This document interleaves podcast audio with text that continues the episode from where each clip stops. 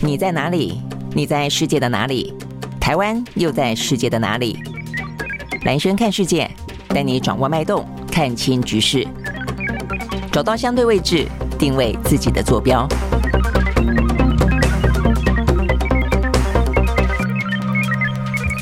早，呃，欢迎收看呢今天的兰轩看世界啊，习惯性说早了啦，这个早安、午安啊，这个欢迎收看呢今天的兰轩看世界。好，今天的话我们要讲到的是呢，这个全球的高温哦，跟这个疫情的话呢持续的影响，真的是呢，呃，你想象不到的一些影响呢都可能会发生啊。这个今天呢最主要的新闻呢，有一个因为高温所发生的，那就是呢在过去这段时间呢，呃，中国大陆的湖北跟四川啊，这个曾经飙到四十度以上啊，甚至呢像重庆这个地方的话呢，飙到。四十三度以上的高温，结果呢？结果呢？昨昨昨天呢？中国大陆呢？呃，无预无预警的宣布啊，这个在四川部分的话呢，呃，他们要进行呢停止供电，因为实在是太热了啊，要放六天的高温假啊，所以呢，六天的高温假呢，影响所及呢，全球有百分之八十的笔电呢都在四川这个地方呢作为基地。好，所以呢，包括像台湾啊，台湾呢现在呢，哇，很多厂呢现在呢都紧急的啊在进行相关的调度，包括像是伟创啦、呃人保啦、宏富锦。啦等等等啊，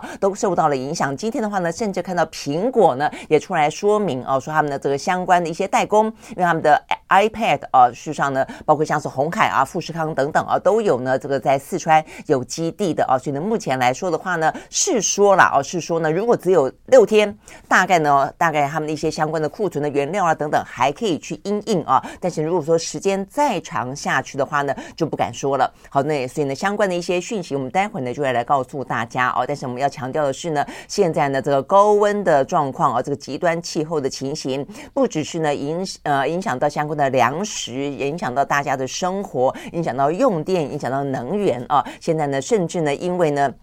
呃，这个太热了，电力吃紧啊，这个影响到的状况呢，真的是还很多啊。那除了这个之外的话呢，像台湾啊，这个也是一样，在昨天的话呢，我们经济部啊，这个的部长呢，这个曾文生啊，次长，他还特别的啊，这个谈到有关于呢，呃，接下来的话呢，可能今年已经来不及了，未来呢，等于是在呃，我觉得他暗示性的，因为讲的到很可能是明年啊，他的他的意思就是说呢，夏呃夏季的电价呢，呃，提前实施，那是呃势必啊，他说势必呢。一定会走上这一条路的。现在呢，我们的夏季或者讲夏月，呃，这个夏天的月份，夏月的电价呢是在六月一号开始实施，比较贵。那希望呢，让大家呢相对来说能够呢，呃，用的少一点。但是呢，呃，这个就曾文生的说法的话呢，以后可能要提早至少半个月到一个月的时间，因为呢，现在呢热也提前热了，而且呢。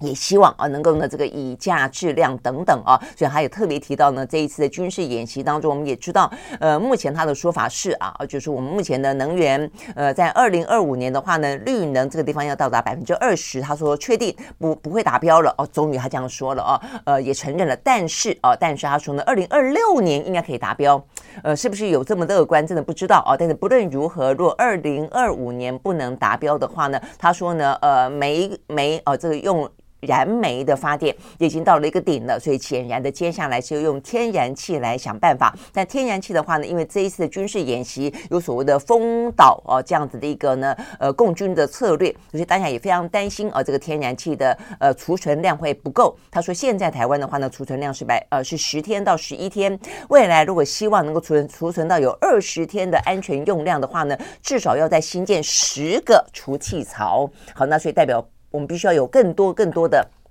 天然气的接收站啊，那么也知道呢，这个天然气的接收站目前呢，这个三阶啊，这个在呃桃园啊藻礁这个地方就已经引发了相当大的啊，对于我们的沿海的生态，对我们的一些呢天然的资源等等一些呢环境的影响了啊。所以如果说接下来还有这个四阶、五阶、六阶的话，哦，这个对台湾来说到底怎么样子在经济跟生态呃在能源之间啊这个拔河到底该怎么样去面对？我想这都是啊这个这今天啊这个最新的包。呢，曾文生也这个样子说，呃，所以呢，我觉得他有点在放一个呃，嗯，不管是呃风向球，还是说呢在试水温啦，哦，但听起来的话呢，呃，如果说电的用量哦跟高温的部分的话呢，它确实就是目前的趋势，就是目前的现况的话呢，可能也真的就不得不了。哦，那我想呢，如果说呢夏季电价从明年开始要调涨，而我们的这个供电量的话呢如此的不稳定的话，我想对于很多的企业啊，这个。对经济来说的话，产业来说，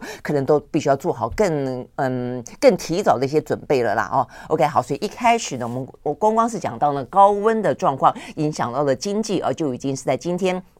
受到高度的关注了。那另外的话呢，疫情呢，我们今天摆在前面稍微讲一下的原因在于说呢，在昨天的话呢，台湾 BA 点五哦，已经呢突然之间增加了三十三例啊，所以这个人数坦白说，呃，全台湾目前染疫的人数哦，说是占确诊人数的，就是 BA 五占确诊人数当中已经呃来到了一成五了哦，所以呢比例也越来越高了。那昨天呢，甚至还出现一个 BA 点四。哦，那所以呢，呃，目前看起来的话呢，整个 BA 点四、BA 点五呢，可能会台成为台湾的主流的病毒株。那在这一波的呃疫情稍微下去之后呢，马上就要再接起来啊，这个可能要攀登高峰的时间点，呃，这个在昨天防疫中心还有呢，工位专家都说可能会落在八月底。呃，这个八月底九月初哦，所以八月底很快就要到了哦。我想呢，这部分要特别提醒大家做呃心理准备的。好，那所以我们要讲到说呢，这个 BA 点四的话呢，是昨天啊出现了在北部家庭的群聚，一家四口。那另外的话，BA 点五的话呢是三十三例，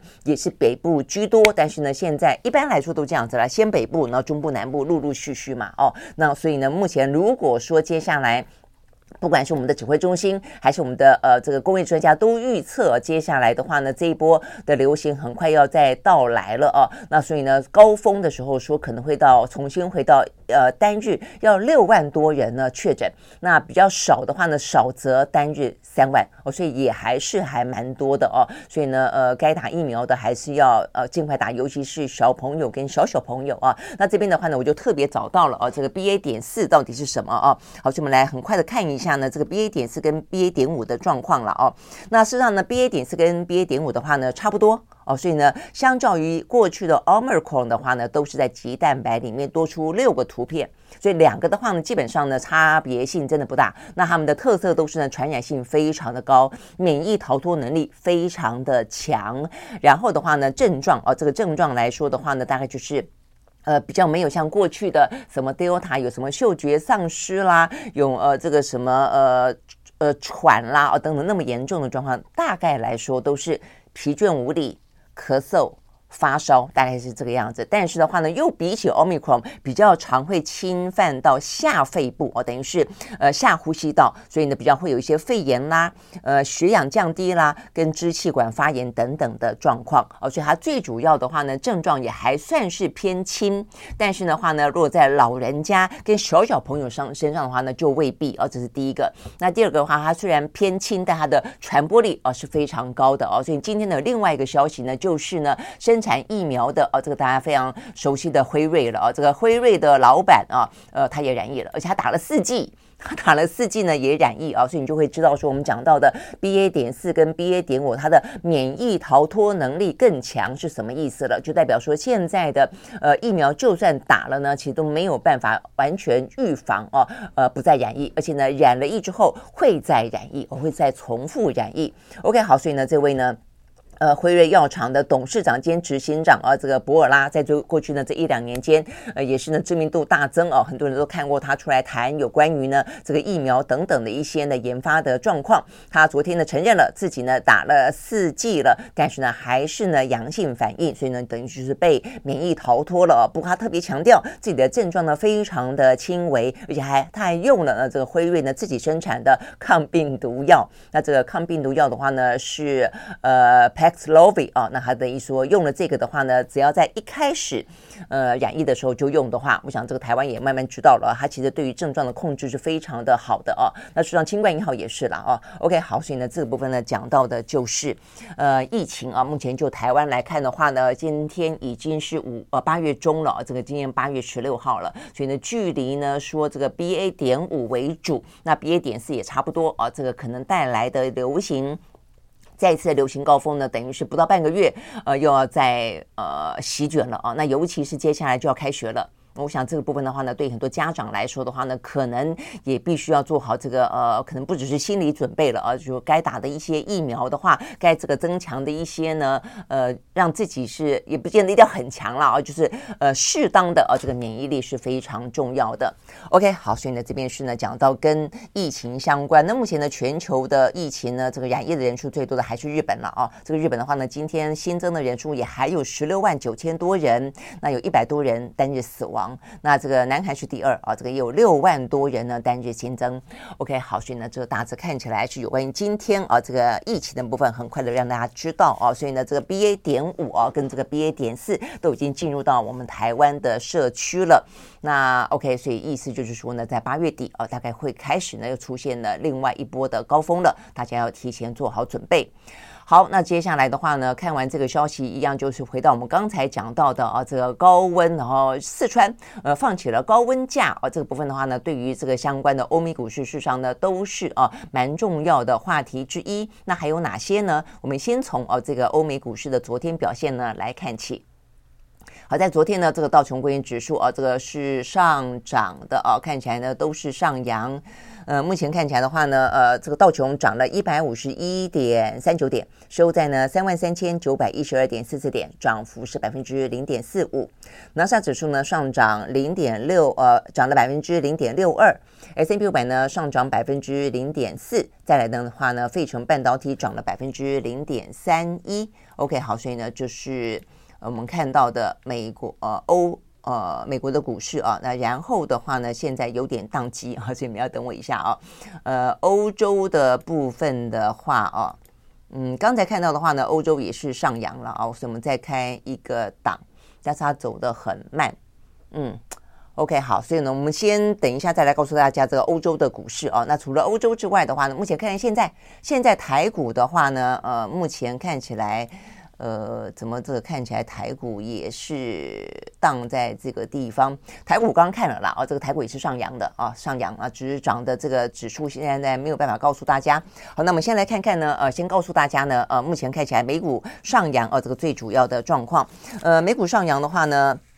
呃，这个最主要的一些原因啊，目前看起来的话呢，呃，事实上是一些低点反弹了啊。这个事实上呢，在早盘的时候，呃，跌的还是蛮多的啊。所以跌的部分的话呢，就跟我们刚才讲到的，包括四川啊，这个四川的话呢，它突然之间呢放了六天的高温假，事实上是有关系的。那除了这个之外的话呢，其实昨天有几个讯息啊，这个就呃股市的盘势来说的话呢，早盘下跌呢都是呃。情有可原的，因为都不是好消息。好，所以我们先看一下啊，呃，刚才讲到的有关于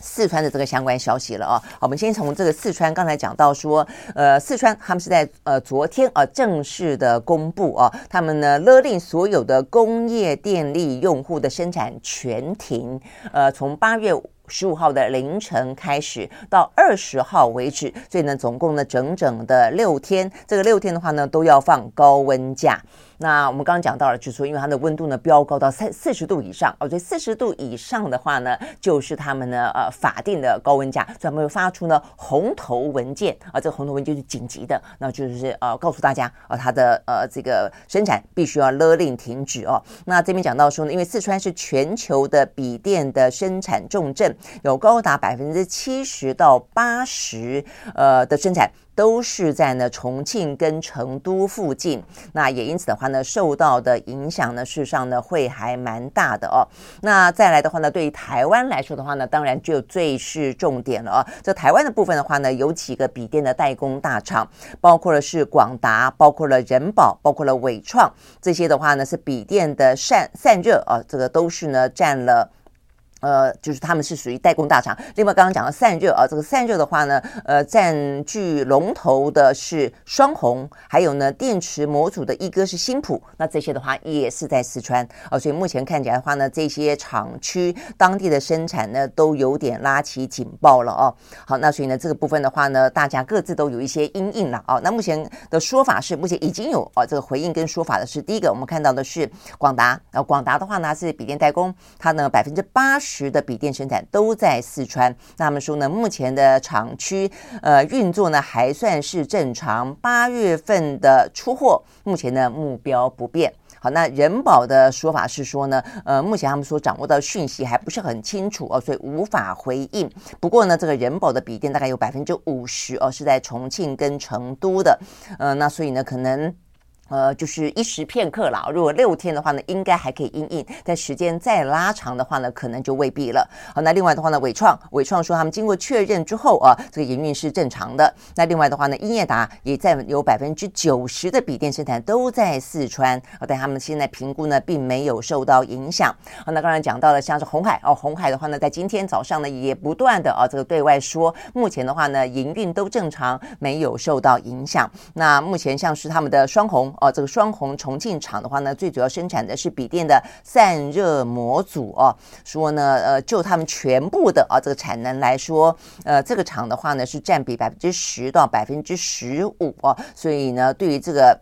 呃，产班啊，这个因因应电力必须要做的调整，目前来看的话呢，还在了解当中。初步来说，应该不受影响。OK，好，所以呢，我们目前呢，我们看到的是这样的一个说法啊。那另外的话呢，苹果在今天的话呢，也看到这个相关的回应了。他们特别提到说呢，呃，四川的临时限电可能会影响到呢成都的富士康，还有呢重庆的人保，对他们来说是 iPad 的组装厂啊。所以呢，他们说现在很难评估生产的影响。如果说呢，停电真的可以在八月月二十号呢顺利结束的话呢，他们也认为影响应该是有限的。OK，好，所以呢这个部分就我们刚刚讲到的啊，这个跟笔电有关的相关讯息是来自于呢四川的限电令啊。好，那事实上呢，除了来自于呢。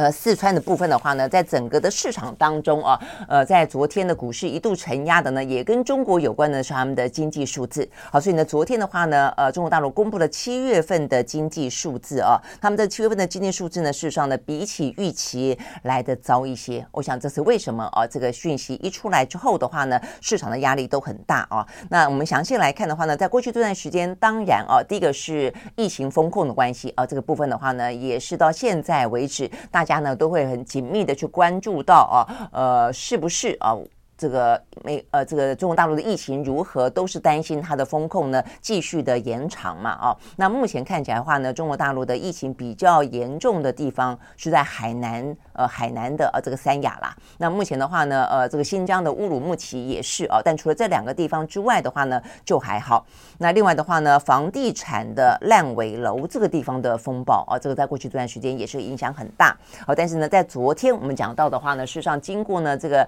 呃疫情，经过呢这个烂尾楼的部分的话呢，事实上呢，他们也都是呢尽可能的想要呢让它呃平静下来，能够呢呃恢复呃能够有所复苏啊。但是显然七月份的数字呢，呃透露出来的讯息是是有复苏。呃，但是的复苏的力道呢，不如预期。好，所以我们就来看这几个数字了啊。第一个的话呢是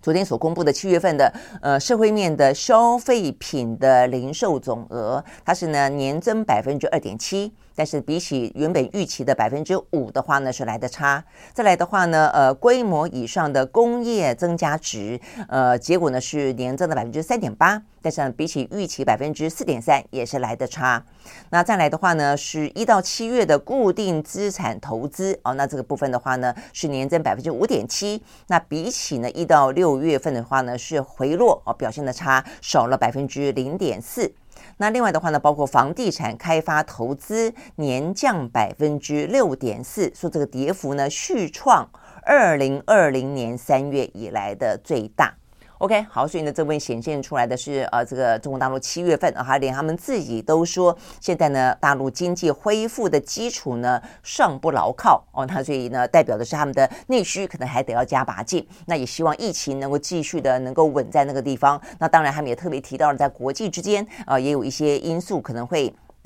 影响了，就是世界的经济停滞性的通膨的风险上升啊，这些地方的话呢，都是啊，目前来看，对于呢这个中国大陆的经济来说，造成相当大的啊一些压力。他们认为呢，呃，目前看起来啊，这个下半年的考验可能会来得更大啊，所以呢，目前必须要去做好的就是疫情一样要防住，经济要稳住，然后呢，呃，发展要安全这些部分啊，就这个部分的话呢，去扩大它的内部的内需，然后的话呢，呃，还有。就业啊，这个就业要稳住。因为另外昨天的话呢，呃，中国也公布了他们的就业数字啊。就整个来看的话呢，呃，这个失业率是百分之五点四，呃，还算好。但是，但是年轻人十六岁到二十四岁的，哇，他这个失业率真的是还蛮高的哦，跟这个欧洲事实上有点差不多了。这个欧洲以上年轻人青年就业的状况非常的糟。那这个呃，中国大陆他们的青年，我们刚刚讲十六到二十四岁的失业率高达百分之二十，哦，等于是呢五个人里面就一个人失业。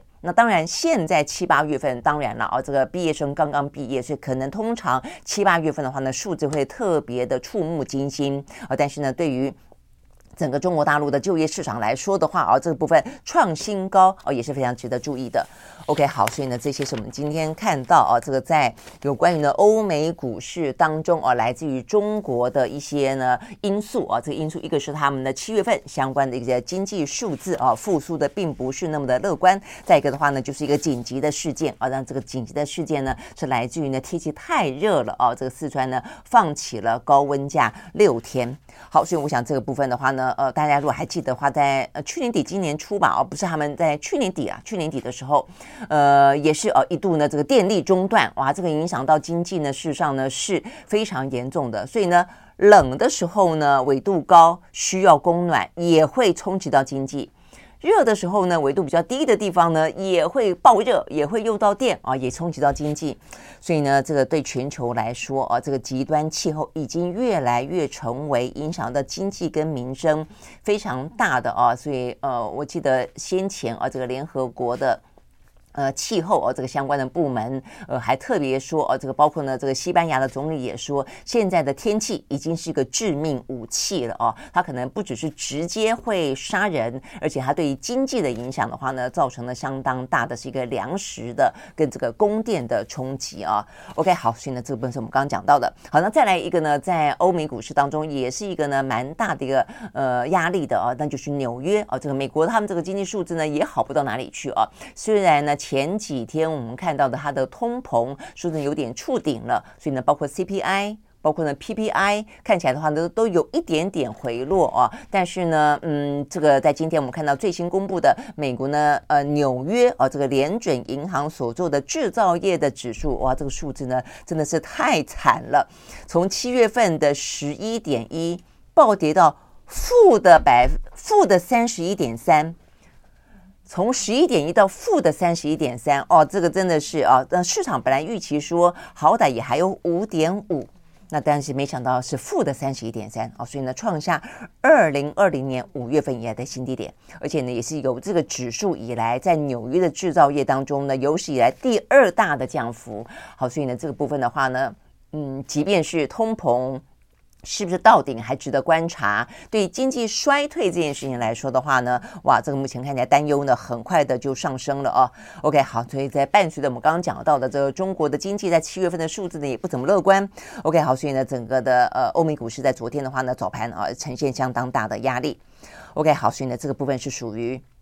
我们看到呢，欧美股市当中的经济当中的话题啊，那另外的话呢，我们昨天也还特别讲到了说，呃，这个中概股啊，这个美呃中国大陆呢，因为中美贸易的关系啊，所以呢，有不少中概股的话呢，都开始呢，呃，这个下市了。呃，在今天的话呢，这个相关的话题在呃美国股市呢持续的啊，这个在发烧。呃，目前看起来，因为这个。监管审计的啊，这个协议目前看起来呢前景暗淡啊，所以的话呢，呃，分析师推估接下来还有更多的中企会从美国下市，他们点名了几个，包括呢像是呢呃中国的东方航空，还有中国的南方航空，很可能都会从呃这个中国呃从美国下市，那到香港上市。OK，好，所以呢，这个部分的话呢，是另外我们看到呢，这些在美国股市当中呢比较受到关注的话题。好，那所以呢，我们看到呢，这个最近这段时间，因为这个经济状况实在是太糟了哦，不管是通膨不断的高，不管是呢这个经济衰退的压力不断的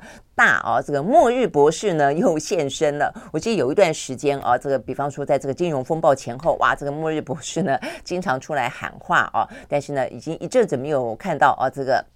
媒体呢大幅度的引用哦，或者去访问他。好，所以这个末日博士呢，经济学家呢罗比尼哦，他再次的针对这段时间以来的状况哦，看到这些经济数字，他认为其实呢没有大家想象中的乐观哦。他认为目前来看的话呢，美国的经济只有两条路可以选，哪两条路可以选呢？一个是经经济的硬着陆，哇，这听起来就是就是有点重衰了，就经济衰退；要不然的话呢，就是持续的高通膨。啊，所以意思就是说呢，你要么呢去抑制通膨，但是你就会造成呢硬着陆。那要不然的话呢，你就避免硬着陆，软着陆的话呢，你的高你的通膨就持续下去，所以就只能够二选一了啊。所以呢，OK，这个部分呢是这个末日博士罗比尼的分析说法了哦。那这个部分的话呢，是不是这个样子？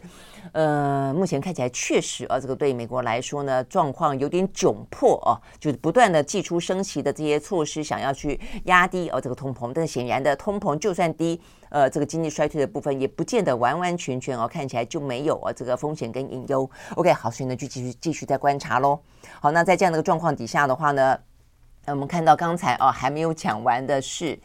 嗯、这个美国股市之外的欧洲股市哦，那这个欧洲股市的话呢，嗯，这个三大股市，德国啊，德国呢涨了百分之零点一五，英国呢涨了百分之零点一一，法国呢是涨了百分之零点二五啊。好，那再来的话呢，就是我们刚刚讲到的是目前的股市啊。那目前的股市的话呢，呃，刚才还涨了二十几点，现在变成只呃，现在涨了两点啊。所以呢，目前啊，这个台股的指数啦，是一万五千四百一十九点三六点。好，所以我想这个部分的话呢，呃，应该啊，这个会还是会受到刚才我们讲到的啊这些笔电代工啊等等的这些讯息的影响吧。这个状况的话呢，虽然目前看起来初步回报都还不错哦，但是呢，讯息也还是有点。混乱啊，而且它的高温到底呢是不是六天可以结束还不知道。OK，好，所以这次我们刚才补充讲一下啊，有关于呢这个欧美股市还有台股。那刚才还没有说的话呢，就是对于这样的一个经济的影响啊，包括了我们刚刚讲到的呃这个中国大陆的经济数字疲软，那等等啊，这个对于油价也都是有影响的。而且呢，在昨天呢原油部分的话呢也都是下跌。OK，那我们看到这个在西德州原油部分的话呢，下跌了百分之二点九，出来每一桶呢八十九点四一块钱美金。伦敦布兰特原油下跌百分之三点一，出来每一桶呢九十五点一块钱美金。那事实上呢，当然不只是说呢，这个中国大陆的经济衰退啊，这个部分就复苏不如预期了啊，它可能会呃影响到啊这个需求啊这个需求。那另外的话呢，还包括了伊朗的核协议啊，这边讲到说呢，伊朗的核协议核协议呢渴望恢复，但恢复。也没有到那么快了，就恢复对谈了哦，恢复谈判。但是如果恢复的话，当然就距离很可能呢取消伊朗的经济制裁是在近一点哦，所以市场当中就有一些反应哦，所以呢，这是为什么在昨天呢油价大跌的原因。好，所以呢，这是目前我们看得到的哦，这个相关的国际呢财经的讯息。好，那这国际的财经讯息看完了之后啊。那包括我们刚刚也讲到了我们的台电嘛，这台电讲到了也是能源的问题，我想这些都是蛮重要的哦，所以必须要再再次的提醒大家。呃，一个是可能高温极端气候啊，太冷太热啊，这个对于能源都有一些影响。那再来的话呢，就是原本能源架构哦，这个部分的话，那加上台湾现在又有一个可能呃军事战争的风险的话啊，这些部分的话，可能必须要有更多的啊安全的嗯安全的储量啊。那这个安全的储量的话呢，也是备转容量呃容量率哦，这个备载。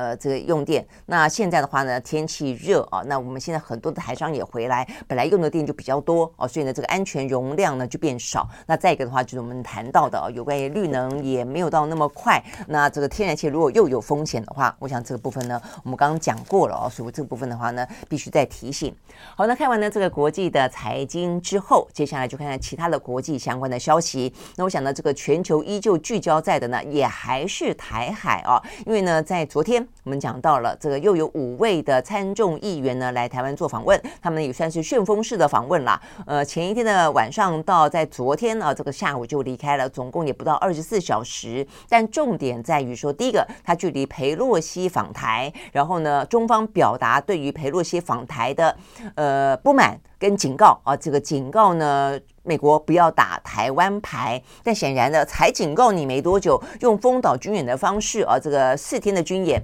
结果呢，你还来啊，所以的话呢，在昨天。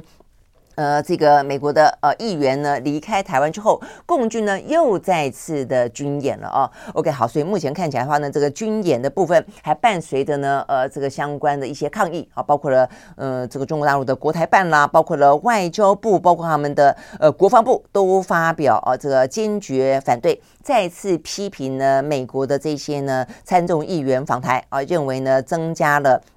台海的不稳定性，显然的呢是在玩政治把戏哦，要迫害破坏呢，呃，台海的呃这个和平安全。那他们的说法哦，就尤其是外交部门，呃，当然一定就是说呢，呃，这个等于是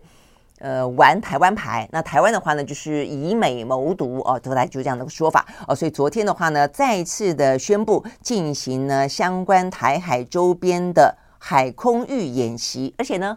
还第一次播出他们的战机俯瞰澎湖列岛的影片啊，呃，先前的话呢，在那一波的演习当中，就是第一个呃过海峡中线飞弹过我们的呃这个台湾上空，然后的话呢，相关的船舰呢侵入到我们的领海，然后还有一度有从我们东东边哦台湾的东边拍到我们华呃花莲的和平电厂的烟囱哦，这个是他们的，那当然后来就就被踢爆哦，说这个烟囱应该是呃这个假的。但但是这一次的话呢，他们再播出的是呢战机俯瞰澎湖呃列岛的影片了哦。那我想这个部分的话，当然就是针对性很强了哦。那对于这方面的话，当然啊，对台湾来说的话呢，我们国防部也有反应的，我们也谴责他们啊，就是再次的进行军演。那表示呢，我们是全盘了掌握住了台海的周边海空域的动态的，嗯，会呃这个继续的捍卫呢台湾的呃这个国家安全的等等啊哦。OK 好，所以呢这个军演显然的。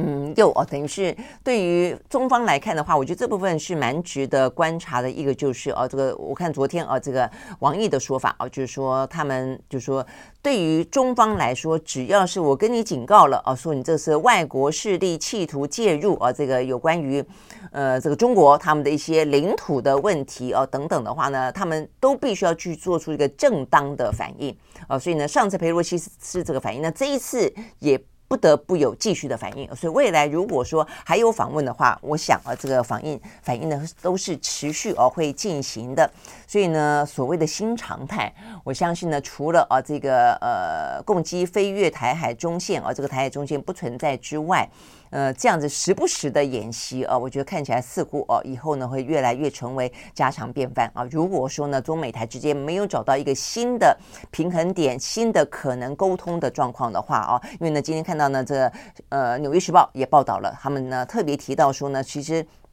他们认为哦，这个在昨天呃来台湾短暂停留的这个团体啊，他们说这个是葛莱仪啊他的讯息。葛莱仪的话呢是美国智库哦一个台湾蛮熟悉的一个学者，事实上啊他跟美国的行政部门的关系非常的好啊，所以他的谈话多半来说都带有相当程度的一点政策政策哦这个美国政策的呃意涵在里面了啊。那这个葛莱仪的说法是说呢，因为昨天来的是呃美国的呃众议院跟参议院的外交委员会跟。呃，他们的军事委员会的成员哦，他们特别提到说呢，这个行程显然的是规划数月已久了啦。他说呢，很多的美国的国会议员都希望来台湾访问，来展现呢对于呃美国对台湾的支持。那所以呢，他说哦，这个据他了解，八月底还有另外一个国会国会访问团也还要再来台湾。啊，所以呢，如果是这个样子的话呢，呃，中方是不是还要再演习？啊，但是我觉得对于中方来说的话呢，坦白讲，呃，这个王毅的说法就是说，呃，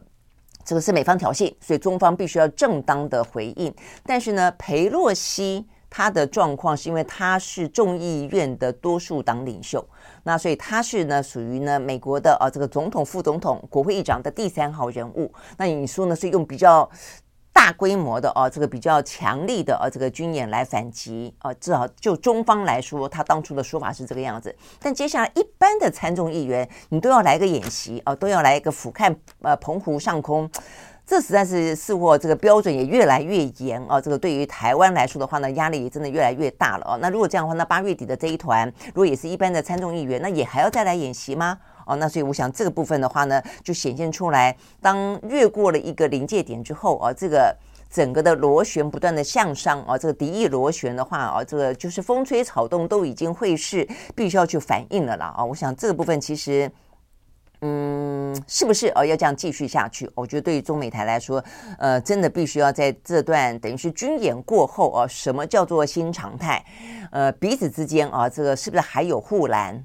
啊？是不是呢？还有一些缓冲区？哦，那是不是要这样彼此的消耗彼此的一些呃军力跟信任？我觉得这都是非常重要的事情了，因为它真的消耗的不只是说呃你共军啊、这个升升空，我们也要升空的问题了啊，彼此的信任度跟彼此的好感度，显然的一定都会受到影响的哦。OK，好，所以呢，我想这个部分的话。呃，是有关于这次的呃这个来访啊，又又有军演。那实际上这次的来访，我觉得呃可能不只是说我们刚刚讲到的啊，这个跟佩洛西啊这个时间点也不过才隔十一天。呃，等于说两个礼拜不到哦，呃，这个共军才演过戏，你又再来哦，所以他可能要再演习。我想，另外当然还有一个哦，就除了大家讲到说领团的是美国的外交部啊，这个参议院外交呃外交哦不是外交外交委员会的啊这个主席之外，另外一位的话呢，其实呢，我觉得也蛮重要的哦，那就是呢他们的。呃，加勒曼蒂啊，他是呢众议员啊，但他的他众议员呢，这位众议员的话呢，他所属的啊是跟军事委员会有关。那这个军事委员会里面呢，他其实啊这个里面呢，他审了相当大的啊这个众议院里面的呃战备小组当中的国防预算。哦、这边呢，讯息特别提到说呢，呃，在美国啊，这个三分之一的年度的国防部的预算，还有包括呢全球一千一百个军事设施跟基地的管辖权，其实都由这个战备小组呢来进行相关的监督。那甚至呢，包括了一些美国所有的军事训练啦、后勤啦，跟一些设备维护等等哦，都是。所以换言之啦，简单说，就是五角大厦当中呢，对于台湾的军事需求。呃，如果说有一些不管是直接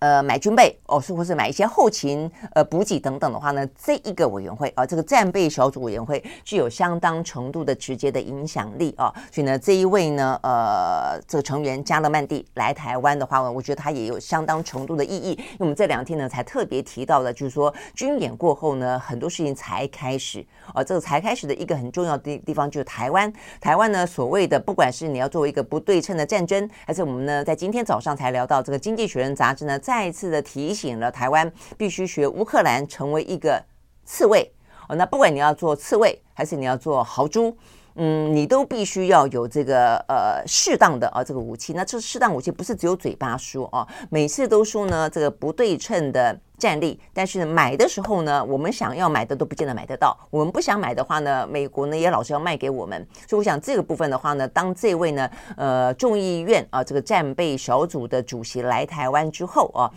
不知道啊，蔡英文有没有当面告诉他，有关于我们啊这个台美之间的军购必须要符合真正呢我们所体认到最新必须要的自我保护、自我保护啊的这样的一个战略啊？但是目前看得到的呢，呃，至少是对外公开的啦。呃，昨天呢，蔡英文在总统府接见啊。这个五人的呃参众议员的访问团的时候呢，他多半讲的是财经啊，他讲到的是呃，我们也有特别讲到，就是说呃，有关于二十一世纪呃台美之间的贸易倡议谈判啊，他就说我们很期待，呃，希望呢能够为台美双方呃这个关系呃这个创造更多的呃价值，然后的话也特别。呃，提到说呢，这个美国通过晶片法哦，就是说我们非常乐意的、积极的在美投资布局啊，这是他的说法了哦。呃，我们也特别提到，我知道的讯息就是，当然说是一定要这样说了啊，但是呢，呃，不说的是呢，未必会去争取他的补助了啊。那再来的话呢，呃，蔡英文昨天还特别提到一个啊，是讲到说希望啊，这个台美之间啊，能够跟美国呢签署一个避免双重课税的协定。啊，那为这个相互的投资创造更多的利基啊，这个似乎呢是比较新啊，那对我们来说呢也有呃比较直接的好处，对厂商来说，那其他地方呢坦白讲就有点点空泛了，就比较是一个架构性的谈话了哦。OK，好，那但是呢，对于相关的我们的军购啊，呃，真正要到达呢，在演习过后呢，如果说要知己知彼啊，能够有所调整的话，这部分显然的台湾必须更加的勇敢啊，提出来属于真正有利于台湾的啊这样的一个。呃，军购的战略，OK，好，所以呢，这个部分的话呢是讲到哦，有关于今天的话呢，台海局势显然的啊，呃，虽然啊这个最高峰的危险啊已经过去了啊，但是到目前看起来余波荡漾啊，这个荡漾看起来呢，其实也还呃有点没完没了啊，所以呢，这个接下来的状况啊会如何？我想这个部分的话呢，我们刚刚讲了，这个必须啊，这个中美台双双方都应该要更有智慧啊，这个才可以啊。呃，我想发动战争啊，这个绝对不会是赢家啊！真正呢，要能够成为一个和平缔造者，我觉得这才困难，而且但是这才是真正的英雄啊！OK，好，所以呢，这个部分呢是讲到呃，跟这个台美啊，这个中美台有关的消息。再来的话呢，今天国际之间啊，我觉得蛮值得呃注意的是呢，也不过是在七十七年前啊，呃，那个时候的话呢，太平洋战争才刚刚结束。呃，所以时隔七十七年啊，这个嗯，当初啊，这个日本是一个侵略者，但是呢，七十七年之后啊，当这个台海的或者印太的局势再次的不稳定啊，到底呢，呃，这个中方他想要扮演什么样的角色？我觉得非常值得呃警惕的，因为到呃这个昨天是在。八月十五号啊，等于是在一九四五年日本投降之后，八月十五号投降之后哦，一个呢算是中战的纪念日啊，所以呢，包括日本的举动，包括呢中国的举动哦，包括呢韩国的举动，都蛮受到关注的。呃，比较诡异的是台湾哦，这个台湾的话呢，虽然呃。在那时候，日本投降，所以代表是日本呢，呃，台湾脱离了哦，这个日本的殖民啊。那真正光复是在十月二十五号了哦。但是不管是十月二十五号，还是呢这个中战的八月十五号，台湾向来不太庆祝的啊。这个是真的很很讽刺的地方，很不一样的民族性了啊。好，那我们要看到呢，呃，最受关注通常都是日本跟韩国啦，因为韩国呢也是在。嗯，这个七十七年的，嗯，对，七十七年前的八月十五号哦，他们呢这个挣脱了日本的殖民，他们通常都会大肆庆祝。那当然原因也跟他们呢就在呢，呃，一九四五年之后哦，在一九四八年他们正式成立了呢这个大韩民国有关哦，所以等于是八月十五号也是他们的。呃，这个等于是建国的啊，这个纪念日啊，所以一方面呢是脱离日本殖民，二方面的话呢是建国，所以对他们来说的话呢是非常重要的一天。那对于日本来说的话呢，大家会关注的就是他们会在这一天啊表达什么样子的一个呃忏悔，呃，那是不是会去参拜靖国神社？那这个部分的话呢，事实上呢，呃，很特别的地方在于说，或者很值得关注的地方在于说，自从安倍。呃，第二任任期之后，他就不在他的一些呃反战的宣言当中讲到道歉这个字眼，否则在他之前呢，其实从一九九五年以来啊，日本历任的首相都会在每一年的八月十五号。表达呢，呃，这个对于战争这件事情啊，这个当初日本发动战争，他会对于这件事情表达歉意，然后呢，希望啊能够呢持续性的呢缔造和平。但是从安倍之后，他就不再提到呢道歉的字眼，只表达呢希望和平，呃，希望不再有战争。那在昨天。很显然的，虽然呢安倍已经过世了啊，但是呢岸田文雄呢是延续了安倍的路线，他没有重提道歉，他持续的呢只表达呢反战。OK，好，那所以呢这个部分的话呢。我觉得对我们观察这个岸田呢，也有一些呢蛮值得关注的哦。就是说，事实上呢，他到目前为止，包括包括他重组啊这个内阁，他很明显的呢都延续的啊这个安倍的一些路线啊，包括他也重用了一些安倍的呃，或者说在自民党内部各个派阀、各个派系的人，而且很多过去呢有经验的人都回锅了。那对呃岸田文雄来说，他称为这个叫做有事内阁啊，因为他说现在整个的啊这个时局非常的动荡啊，不管是在台海。啊，东海有事，不管是呢经经济方面通膨部分也有事，哦，他必须要用有经验的人啊，所以他把这个叫做有事内阁。好，但是的话呢，就日本的呃民众来看，他们第一个觉得没有什么新意，二方面的话呢，其实也看得出来，其实呢岸田呢他要走啊这个安倍路线，最主要的原因应该想要去承即。安倍的一些资产啊，因为安倍呢，呃，他不管在日本国内或者在国际之间啊，其实呢都拥有相当程度的啊这个支持度啊，所以呢，即便呢日本的呃民众反对啊，呃，在这个九月的时候吧啊，还是八月底，嗯，岸田还是啊就执意要为呢呃安倍举行一场国葬。那这个国葬的那一天，会很多国际的元首呢，等于是呃借由安倍啊，这个搭了一个舞台，所以岸田可以在这个舞台上面跟这些国际元首们啊，这个能够同台。呃，垫高呃自己的一个呃可能啊，他的一些领导的分量等等了哦。OK，我想这个部分的话呢，是我们在观察哦，有关于呢八月十五号这一天日本的表现当中哦，可以呢进一步的去做的分析，而是岸田的呃这个安倍路线。那呃对尹锡悦来说的话呢，只是在昨天啊不断的对日本喊话啦，希望呢共同来解决日历史纷争哦。远到目前为止的话呢，现在七月份，呃，南韩的外长曾经去过东京啊，这个跟日本的外。像呃林芳正曾经见面，谈到有关于呢慰安妇跟征用工的事件，但是呢并没有达成一个比较好的呃结论啊。那我想这个部分对于他们来说的话呢，如果说想要共同的面对台海跟东海的问题，面对中国大陆，以及共同的去面对朝鲜半岛呢？目前金正恩啊，呃，又不断的扬言啊，这个要进行核试，而且不断的射飞弹，呃，日韩之间啊，他可能都必须要有更紧密的关系。OK，好，所以呢，呃，这部分是不是可以搁置啊？这个日韩在过去啊，这个殖民被殖民这样子的一个历史的纷扰，那进行目前眼前啊这个战略性的合作，我想这也是呢对我们来说值得关注的。那最后的话呢，就是中国大陆了。那中国大陆当然啊，这个对于日本的这一次，就是在八月十五号，他们向来的啊表达的就是。要汲取啊，这个事件对于呢，呃，岸田呃，他虽然没有自己去参拜靖国神社哦，但是他是用呃代理人的方式啊，用自己的钱，用自民党总裁的方式，还是啊这个去靖国神社了啊。那这个部分的话呢，包括了内阁里面有两个大臣都去参拜了靖国神社啊。这中方呢还是表达了抗议，呃，认为呢必须要去汲取啊呃当时的啊这样的一个侵略者的啊这个教训以及付出的代价。那我想呢。确实是这个样子啊，所以呢，七十七年前，